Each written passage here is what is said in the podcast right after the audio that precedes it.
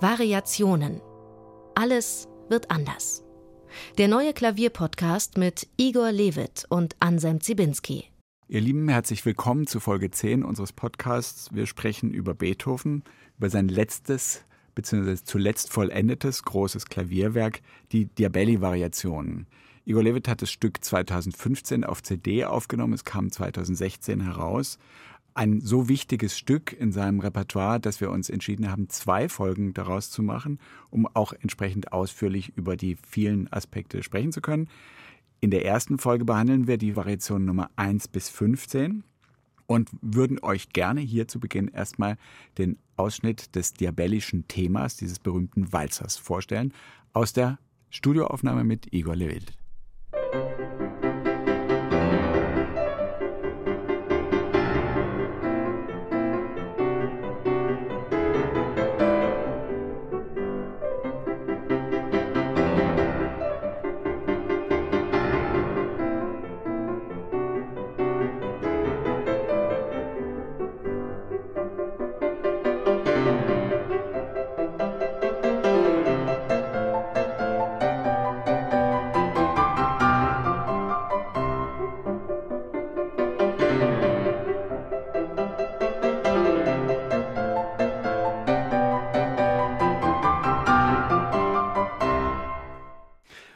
Stück hat in meinem bisherigen Leben wie kein anderes geschafft, meine Neugierde immer und immer wieder permanent zu wecken. Es ist ein Werk, das ich so häufig gespielt habe und so extensiv wie wahrscheinlich kaum ein anderes.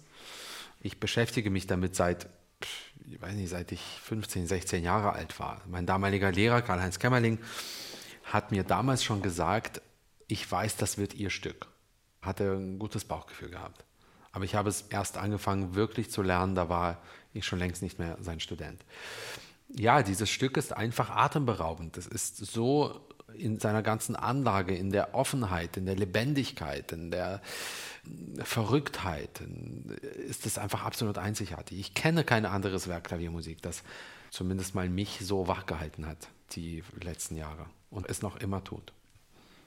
Wollen wir deine Art der Neugierde, die du gerade angedeutet hast, ein bisschen versuchen zu beschreiben? Wie ist die beschaffen, diese Neugierde? Braucht die diese unheimliche Verdichtung an Ereignissen, an Kontrasten, an Gestalten, an Ideen?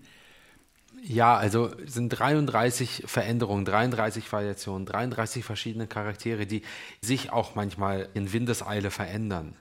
Du bist quasi die ganze Zeit alert, du bist die ganze Zeit auf Hochspannung, sonst funktioniert das, glaube ich nicht. Unendlich viele Bilder prasseln auf dich ein in einer Mordsgeschwindigkeit.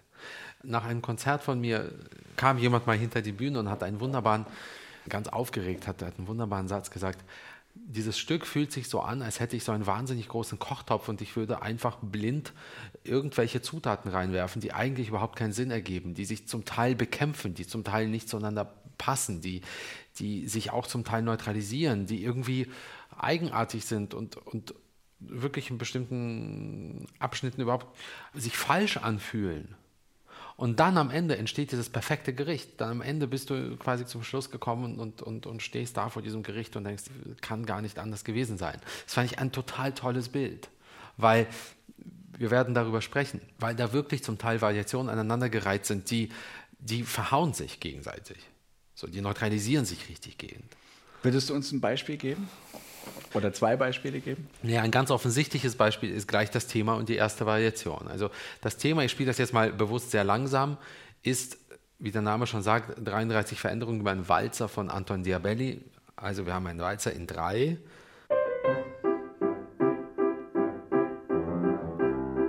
Eins, zwei, drei, eins, zwei, drei, eins, zwei, drei.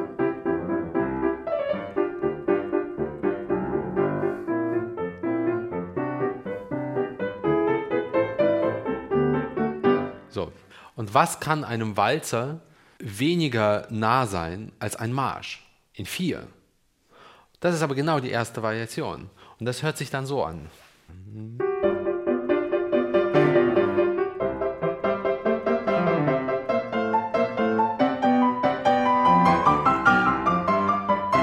Variation 1.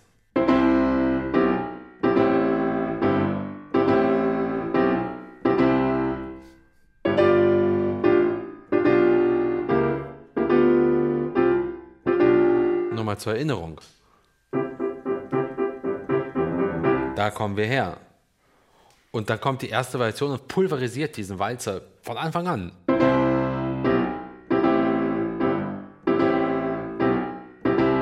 Eine erfinderische Ohrfeige eigentlich gegen alles, wofür ein Walzer eigentlich steht. Und das ist jetzt nur ein Beispiel unter unzähligen, wie so diametral entgegengesetzte Ideen aufeinanderprallen. Wir haben ja das Stück. Glück, in zwei Folgen über die Diabelli-Variation sprechen zu können. Vielleicht beginnen wir tatsächlich damit, die Dinge, die so große Diskrepanzen nebeneinander stellen, ein bisschen vorzuzeichnen, während wir nachher dann auch den architektonischen Bau des Ganzen auch ein bisschen deutlicher sehen können.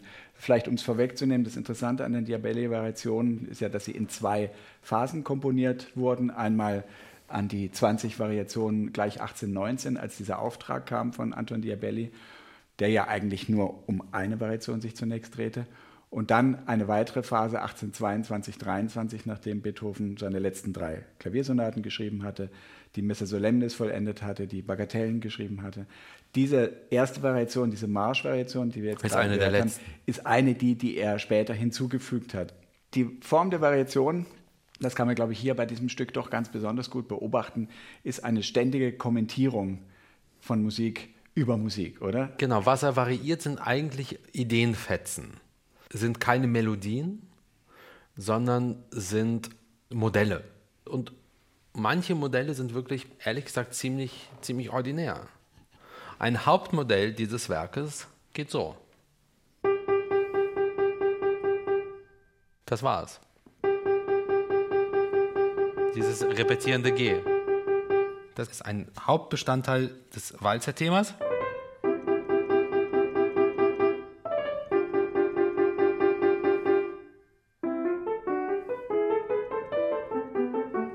Und im zweiten Teil, ich leuchte jetzt mal dieses G, den repetierenden Ton G, einmal aus.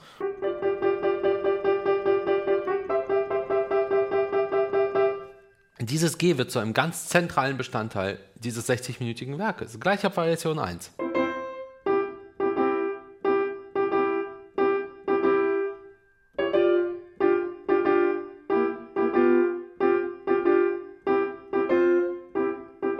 und so weiter.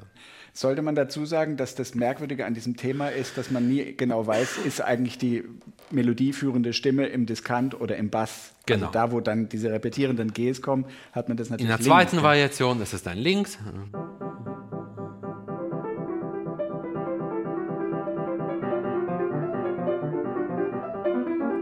so weiter. Also es sind immer diese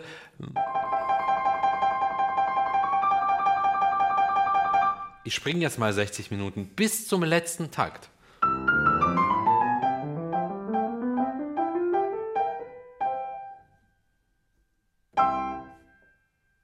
Bis zum Schluss kommen wir aus diesem G, das irgendwie ständig hämmert, nicht raus. Es gibt andere Motive in diesem Stück, wie zum Beispiel oder Ideen, wie dieser Schlenker am Anfang. Der wird unendlich von Beethoven kommentiert, von außen betrachtet, variiert, belächelt, zerstört, wieder zusammengesetzt. Manchmal klingt er so. Manchmal klingt er so. Manchmal klingt er so. Und darüber schreibt Beethoven 56 Minuten lang ein unbeschreibliches Stück. Veränderungen, Betrachtungen von eigentlich ziemlich unspektakulären motivischen Modellen. So könnte man das Stück vielleicht auch nennen. Du musst aber noch mal ganz kurz darauf zurückkommen, deine Neugierde, dein Lehrer, der dir prognostizierte, das könne dein Stück werden. Wie erklärst du dir das psychologisch? Na, wahrscheinlich hat er einfach gedacht, das ist mir vielleicht als eher so monothematisch langweiliger Mensch. Äh, nein, ich bin, das weißt du, das wisst ihr und das, äh, glaube ich, haben vielleicht auch Hörerinnen und Hörer schon gemerkt, ich bin ein ziemlich neugieriger Typ und mich interessierte mal alles und alles auf einmal. Ich habe das Stück nie mit ihm gearbeitet. Kämmerling hat mir von diesem Werk erzählt, ich würde sagen, drei, vier Jahre bevor ich es angefangen habe, wirklich zu lernen. Aber er kam damals auf mich zu und sagte, das wird ihr Stück. Du kanntest das vom Hören? Und ich kannte es überhaupt nicht vom Hören. Das hat dich nie davon. interessiert? Oder Nein. Das erste Notenmaterial, was ich von diesem Stück bekam, das war in Hannover, war im Grunde ähnlich zu der Art und Weise, wie dieses Stück entstanden ist. Ich bekam nämlich lose äh, Blätter, Kopien von den Noten. Was sagten die dir damals? Wie konntest du emotional damit Kontakt aufnehmen? Einige sagten mir sofort was. Einige waren einfach zu schwer, einige habe ich nicht verstanden. Aber nochmal, ich hatte überhaupt nicht den Wunsch oder es stand überhaupt nicht zur Debatte, die Diabelli-Variation zu lernen. Bis dann Mazzi kam, Raikallio, dann mein Lehrer und der mir so wichtige Freund und Bezugsmensch. Und der hat dann den letzten Push gegeben und gesagt, lern die Diabelli-Variation. Und dann war es für mich geschehen. Und dann ging es in Windeseile. Also ich glaube, ich habe ab dem Tag, wo ich angefangen habe, sie wirklich zu lernen, bis zum Tag der ersten Aufführung vergingen vielleicht zwei Monate. Wann war die erste Aufführung? 2010, sowas. Quatsch, ich habe sie 2008 aufgenommen. 2007? Und dann 2010 oder 11 war das Examen, wo du sie dann auch 2010 war mein Konzertexamen in Hannover, genau. Ja. Und das war dann die erste Hälfte des Konzertexamens. Und dieser Humoraspekt, ist das was, was dir von Anfang an auch daran sympathisch der war? Humor, total. Der Humoraspekt kam so mit dem Stück in mein Leben. Ich hatte ja diese wunderbare Aufnahme von Alfred Brendel. Und Brendel, glaube ich, hat häufig auch von diesem Stück gesprochen als dem unglaublichsten Klavierwerk überhaupt. Und bezeichnete es als ein Kompendium menschlichen Humors. So hat er es, glaube ich, genannt. Da kam dieser Aspekt zum ersten Mal irgendwie in meine Denkwelt. Wollen wir ein ganz kleines bisschen ja. die, die, Historie des Stücks beleuchten. Das Interessante, ich glaube, wir haben ja öfters mal davon gesprochen, in diesem Stück, beziehungsweise bei dem Thema Diabelli-Variation, haben wir ja die Parallelität zwischen diesem sehr kommerziellen Überangebot an Variationen zu der Zeit Beethovens und der künstlerischen Veredelung, die eigentlich Beethoven da auch erstrebt hat. Anton Diabelli, damals ein junger Musikverleger in Wien, der, glaube ich, 1817 zusammen mit einem Kollegen Kappi sich zusammengetan hatte, einen Verlag gegründet hatte, hat 1819 über 50 Komponisten in Wien angeschrieben, Pianisten und Komponisten, sie mögen jeweils eine Variation beitragen zu einem Sammelband des Vaterländischen Künstlervereins, in dem dann also wirklich eine Sammlung dieser Variation über seinen eigenen Walzer, Diabellis Walzer, veröffentlicht werden sollte eine ganze Reihe von interessanten Leuten, die wir auch heute noch kennen. Einigen davon sind wir auch im Zusammenhang mit Liszt's Hexameron begegnet, haben dann was geliefert und Beethoven hat aber sofort angefangen, an die 20 Variationen zu schreiben. Während dann in den folgenden Jahren immer mehr Variationen auch eingingen bei Diabelli, hat Beethoven dann 1822, 23 das Ganze tatsächlich auf 33 Variationen noch ausgebaut. Man hat also das Nebeneinander zwischen einem ziemlich wilden Sammelsurium sehr unterschiedlicher, teilweise hochpoetischer, teilweise etwas trivialerer Variationen und dann Beethovens Sammlung, die als Band 1 bei Diabelli zuerst dann herauskam. Haben wir Lust, uns mal den Spaß zu machen, einige der anderen Variationen Sehr gerne. ganz kurz anzugucken? Herr Czubinski, das ist nicht, unbedingt. Ist nicht dein Standardrepertoire, aber es gibt zum Beispiel eine Variation 9 bei Beethoven, die sich bei Friedrich Kalkbrenner lustigerweise so gespiegelt findet, obwohl Kalkbrenner den Beethoven schon natürlich nicht kennen Soll ich konnte. zuerst die Kalkbrenner-Variation mal Spielen wir erst die Beethovensche, würde ich vorschlagen, und dann... Ja.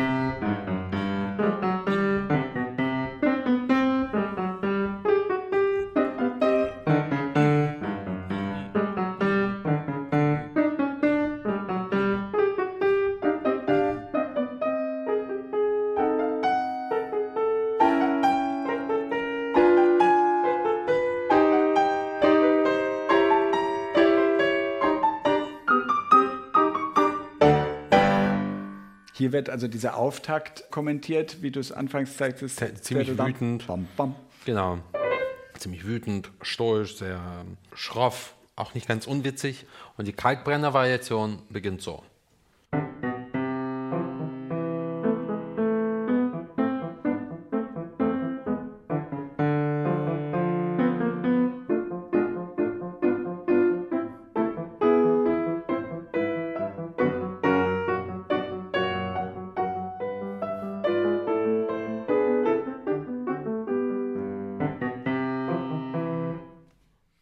Kalkbrenner, 1785 geboren, ein dann später in Paris sehr, sehr erfolgreicher Pianist und Klavierfabrikant.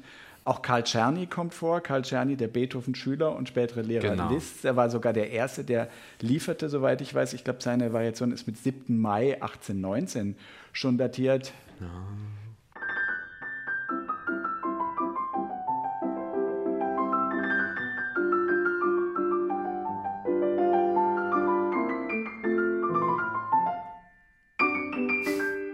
War eine Kunstpause.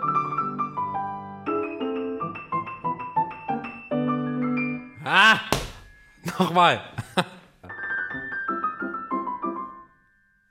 Weißt du, früher hast du noch aus Mitleid wenigstens gelacht. Das mochtest du immer nicht so, deswegen habe ich mir das abgewöhnt. Das wird aber eh rausgeschnitten. Du hast alle Zeit der Welt. Und dann lasst ihr genau diesen Satz drin. das ist jetzt so doof. Ich fühle mich leicht beobachtet.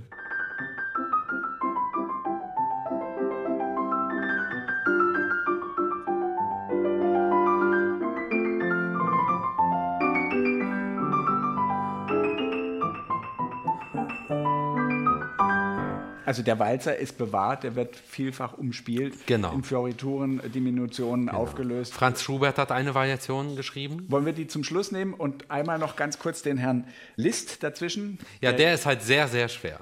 Der wirklich erst Jahrgang 1811 geboren, der ist da erst 11, 12 steht Jahre alt. Liszt Franz, Klammer auf, Knabe von elf Jahren, geboren in Ungarn. Genau. So wird er beschrieben. Reiding.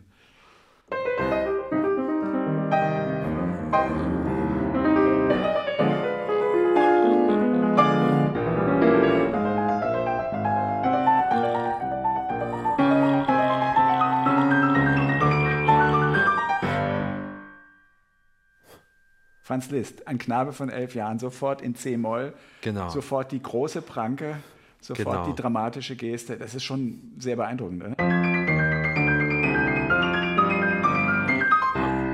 Sehr beeindruckend.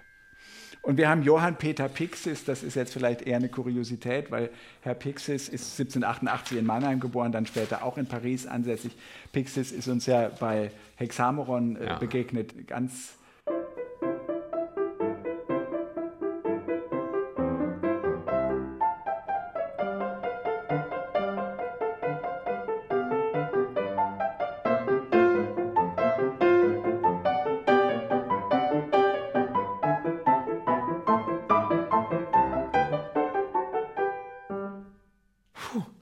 kann man es auch machen. Ich glaube, man muss das ein bisschen kennen, um diesen Zeithorizont ermessen zu können, vor dem Beethoven dann schreibt. Und dann Also, eben Schubert.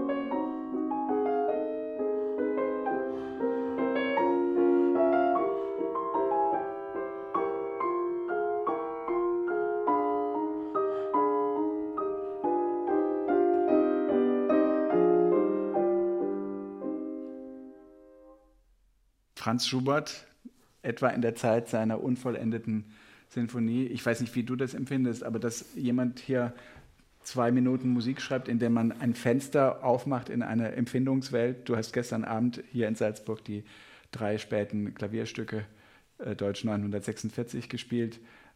Diese Welt ist doch in diesem kurzen Ausschnitt schon zu ahnen und zu spüren, oder? Ja, ja, es ist gleich eine Melancholie darin, die all die anderen nicht hatten. Und eine Poesie Und, Und eine eine Verinnerlichung auch eine und- Einsamkeit, genau. und eine Ehrlichkeit auch dabei, wo- wobei ja. das vielleicht äh, schwer jetzt zu unterstellen ist. Aber auch gleich vielleicht den zweiten Teil nochmal ganz kurz andeuten, wie harmonisch, interessant und facettenreich das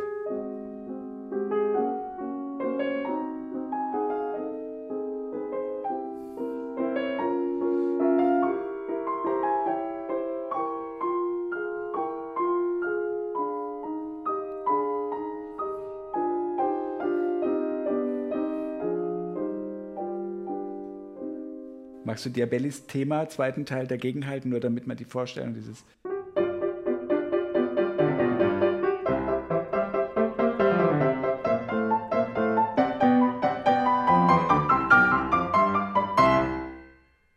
Also ich könnte mir vorstellen, dass man daran so ein bisschen dieses ungewöhnliche Genie Beethovens, das jetzt nicht unsere Fürsprache braucht, aber ab und zu sich daran mal wieder zu erinnern, ein bisschen ermessen kann. Beethoven geht wirklich hin und schreibt 33 jeweils sehr, sehr unterschiedliche Variationen. Also er ist bereit, sich in so ganz, ganz äh, diverse Musikstile und Empfindungsweisen hineinzuversetzen und die dann aber natürlich auch satztechnisch so Ja. umzusetzen. Wollen wir ein bisschen die erste Hälfte der 33 Variationen mal en passant durchgehen, damit man mal eine Vorstellung hat, wie das eine auf das andere folgt. Man hatte ja Wünschen Sie sich was, Herr Czibinski? Naja, man hatte ja in der Klassikzeit auch immer noch so ein bisschen die Einheit des Affekts. Auch Beethoven hat das ja eigentlich im Grunde genommen gepflegt. Also ein Charakter des Satzes war lebhaft oder er war repräsentativ oder er war träumerisch. Aber hier hat man diese unglaublich abrupten Folgen von sehr unterschiedlichen Dingen. Ja. Vielleicht steigst du doch noch einmal, zumindest mit dem zweiten Teil der ersten Variation ein und zeigst mal, wie das ein bisschen weitergeht. So.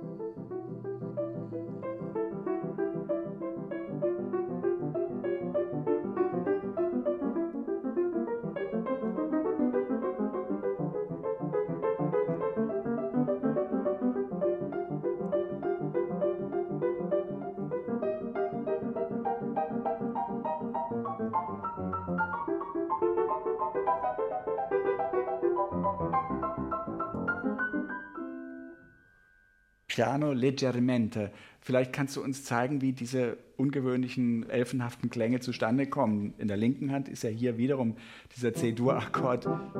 Genau. Und verschoben. Kurz.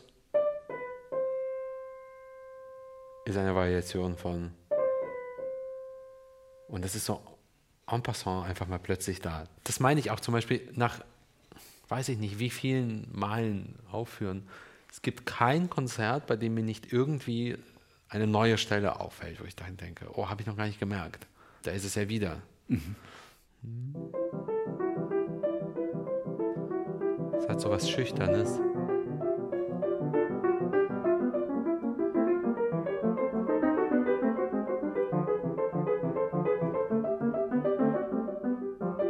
Und es bleibt immer eigentlich sehr eben, bis er irgendwann anfängt, über, sie, über die eigenen Füße zu stolpern.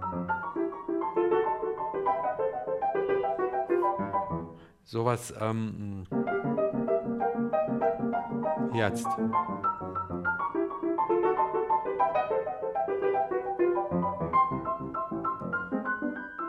Und wie ein Hauch ist die Variation zu Ende. Auch diese zweite Variation ist eine der später eingeschobenen. Ja. Die dritte wäre normalerweise die erste gewesen, so diesen Streichquartettsatz ein bisschen.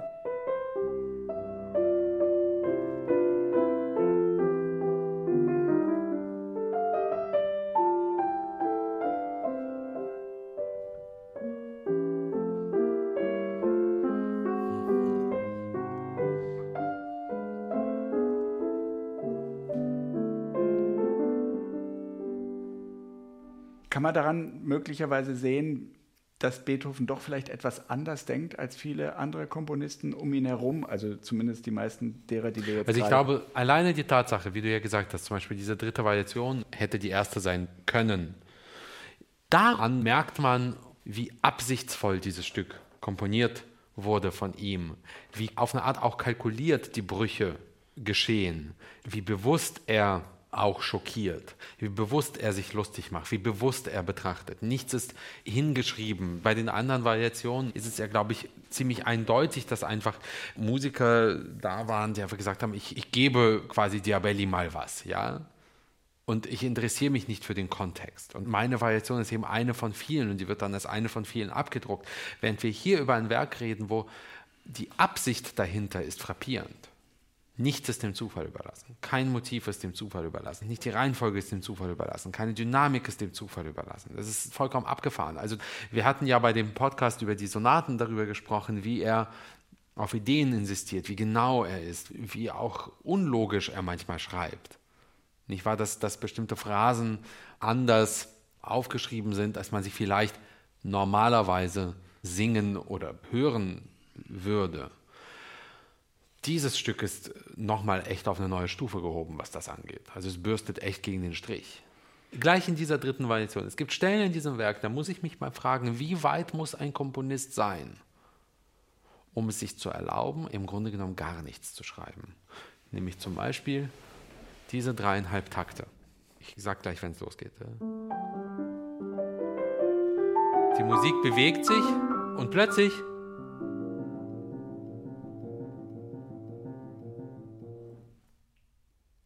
nichts.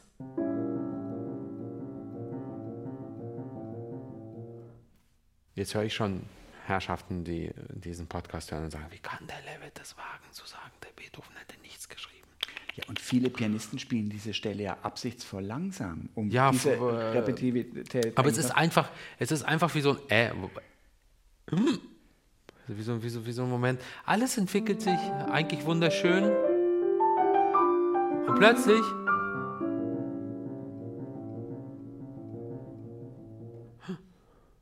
Weit muss der Mann gewesen sein? Wie frei muss der gewesen sein? Um einfach so, so, so im Grunde genommen vier leere Takte hinzulegen. Aber auch wie radikal er abstrahiert von dem Vorgefundenen, Wahnsinn. weil das äh, harmonische Tempo, also der Wechsel zwischen den Akkorden, ist eben vollkommen stillgestellt Genau. diese vier Takte, um dann erst wieder Und dann ist Äh, wieder äh, weiterzumachen. Aber dazwischen steht. Es könnte auch die ganze Zeit so weitergehen. Wie so ein Sprung in der Platte. Was Sie jetzt Da, gerade hören, ist di, eine da. Kammermusik, Herr Czebinskis Stimme mit Klavier. Du könntest uns tatsächlich noch zeigen, auf welches Motiv in dem diabellischen Thema genau das Bezug nimmt, weil das ist Diese Lehre. Ja, dieses A, A, B, C ist ja direkt aus dem Thema abgeleitet. Da, da, bi, ba, da, Genau. bim.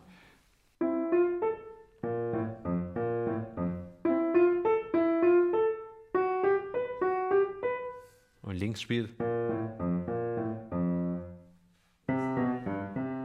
Gibt ja dieses berühmte Zitat, dass Beethoven eigentlich mit dem Diabelli-Thema sich nicht beschäftigen wollte wegen des Schusterflecks. Genau. Mit dem Schusterfleck meinte er diese mechanischen Sequenzen, wo man Genau. also immer wieder noch einen kleinen Flicken drauf macht. Da, da, ba, ba, da, in der nächsten Stufe da, da, di. dieses eigentlich fantasielos gebaute. Das ist ja immer ein großes Und dann Thema. auch. rauszugehen und dann rauszugehen und so etwas daraus zu machen. Aber aus diesem wird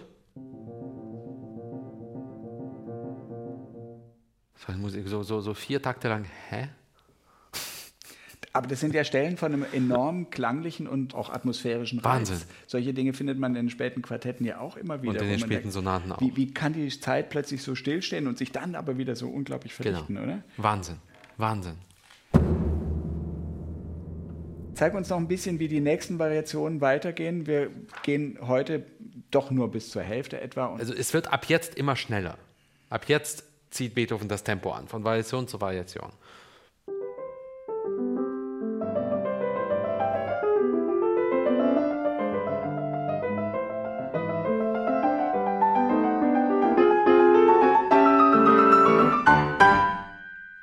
Variation 4. vielleicht, vielleicht ganz kurz die Imitation zeigen, weil hier ja eine dreistimmige.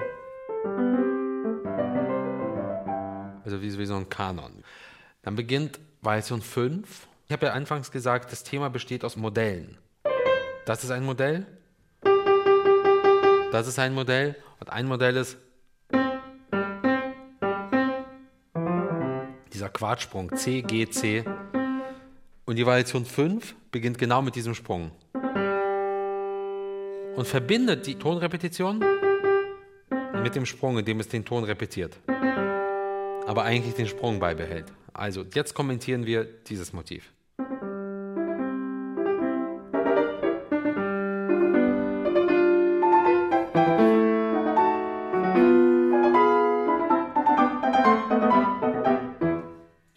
Die Imitation, eine Stimme, zwei Genau. Stimmen, drei Stimmen, vier Stimmen. Ja? Nächste Variation nimmt eigentlich das ein bisschen auseinander, indem es aus diesen, aus diesen Tönen nur noch diese zwei übrig lässt, und zwar mit einem Triller. Und wieder imitieren wir. Rechts beginnt, links setzt fort.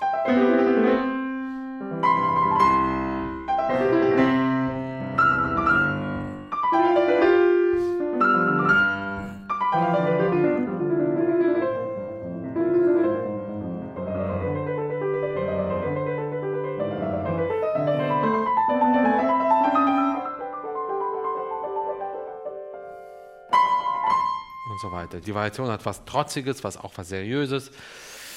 Ein richtiges Fortissimo Richtiges und der, der Fortissimo. Tonraum wird halt zum ersten Mal auch so Genau. richtig geöffnet. Und das ne? wird eben immer virtuoser, es wird wieder virtuoser.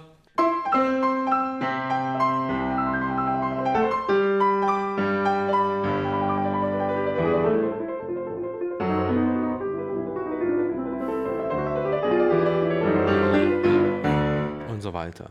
Nicht wahr? Jetzt wird es groß, jetzt wird es auch ein klein bisschen angeberhaft. Ja? Ich meine, nochmal zur Erinnerung. Da kommen wir her. Variation 8 ist wie eine Art Lied ohne Worte. Eine unglaublich lyrische Variation, die unmittelbar anknüpft. Noch einmal, eigentlich total unpassend.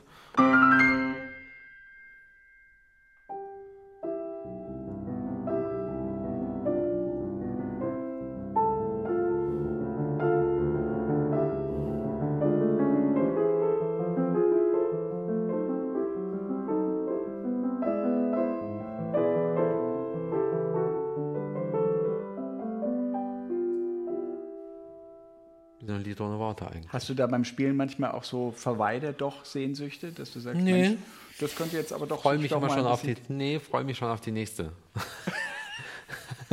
Keine Attraktion ist so groß, dass sie nicht doch noch weiter übertroffen werden Richtig. könnte. Story of my life. Jetzt kommt eben diese Variation, wo wir vorhin diesen Kalkbrennerbezug auch hatten, diese sehr wütende.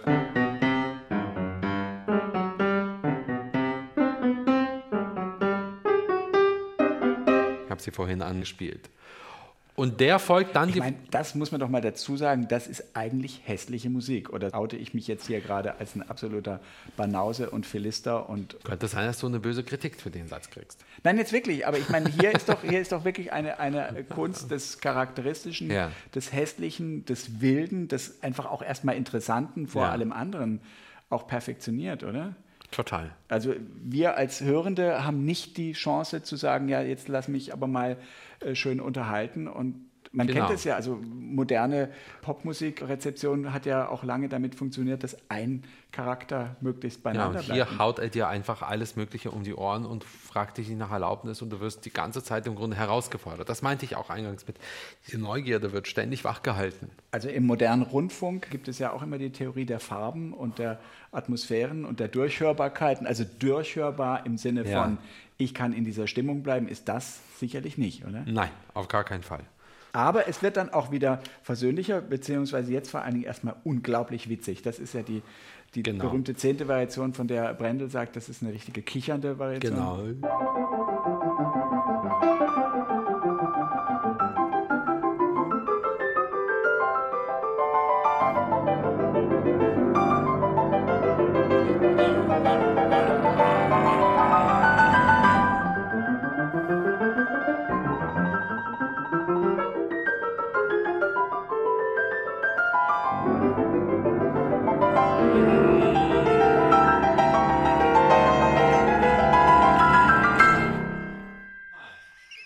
Kicher dir einen ab.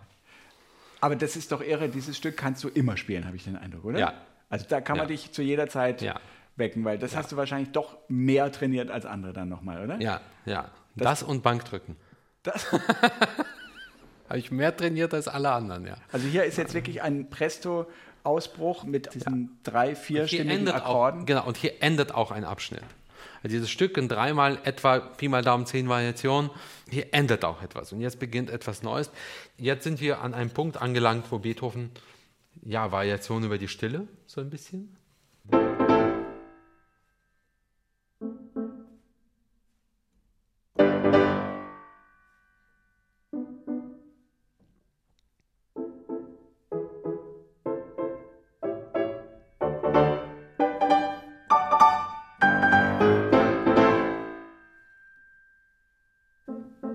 Wir werden später in einer anderen Folge ja über Friedrich Schewskis People United Variation reden. Und Frederik schreibt in den People United Variationen auch eine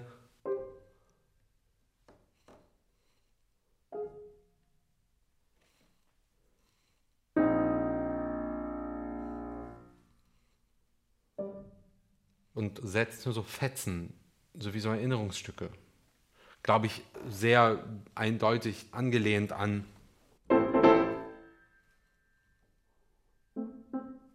Wie ultramodern das hier ist, ist es atemberaubend.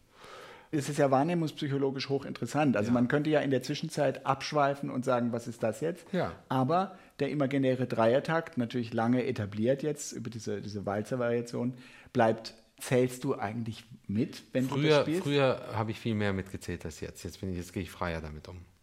Kannst du es einmal zählen für uns, damit man sich die Also ganz abgezählt wäre es.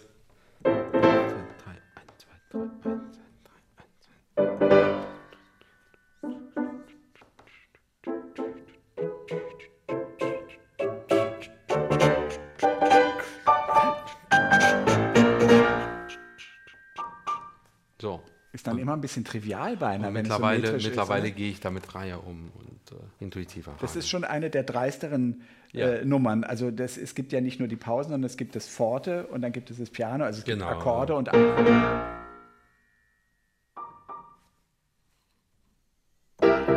Im Konzert ist das immer der Moment, wo dann Leute schmunzeln. Immer wenn ich das spiele, kommt immer.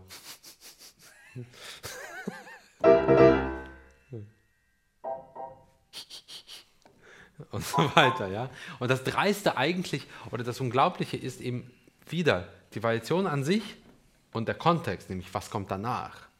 Danach kommt eigentlich der erste wirklich erhabene Moment dieses Stücks. Das spielt Ihnen jetzt Anselm Schubinski selbst am Klavier vor. Das macht jetzt Igor.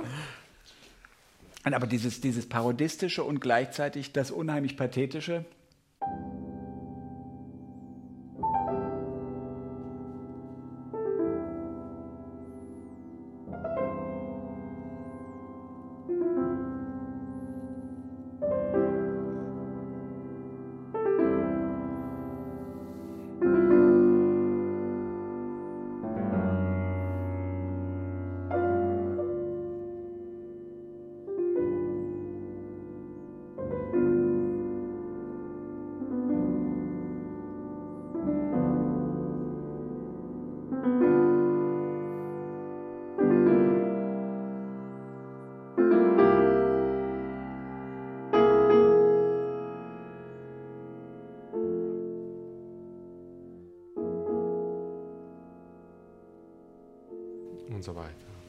hier ist es wirklich wie so ein kathedralenhaftes, großes, erhabenes Stück. Die berühmten Tonwiederholungen in der linken Hand genau. sind auch da, elfmal. Gell? Genau. Sogar in dieser Erhabenheit ist folgt uns immer weiter. Also wir haben jetzt hier mit Grave im Maestoso ja einen sehr, sehr barocken Gestus. Ja. Diese, diese Grave-Bezeichnung bei Beethoven zeigt ja immer so ein bisschen eine Nähe zu französischer Ouvertüre oder genau. solchen Dingen. Ne? Dieser Satz ist ja dann dadurch auch ungewöhnlich lang, also sehr langsames Tempo. Genau, fünf bis sechs Minuten Musik. Wie gesagt, das ist die erste lange, ausgewachsene, ja, große, große Variation. Magst du uns den zweiten Teil spielen, sodass wir einen Abschluss dieser ersten Folge über die Diabelli-Variation hinbekommen?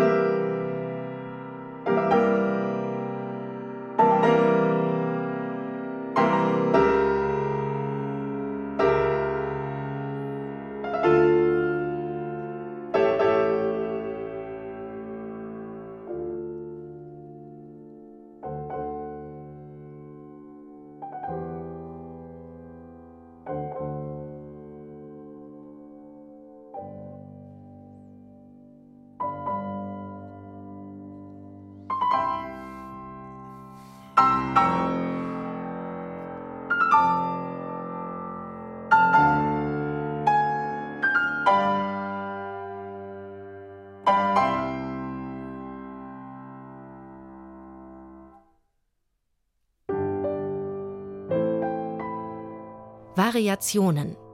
Alles wird anders. Der Klavierpodcast von Igor Levit und Anselm Zibinski ist eine Produktion von BR Classic. In der nächsten Folge geht es weiter mit dem zweiten Teil der Diabelli-Variation. Wir sprechen über die Variation 16 bis zum Ende.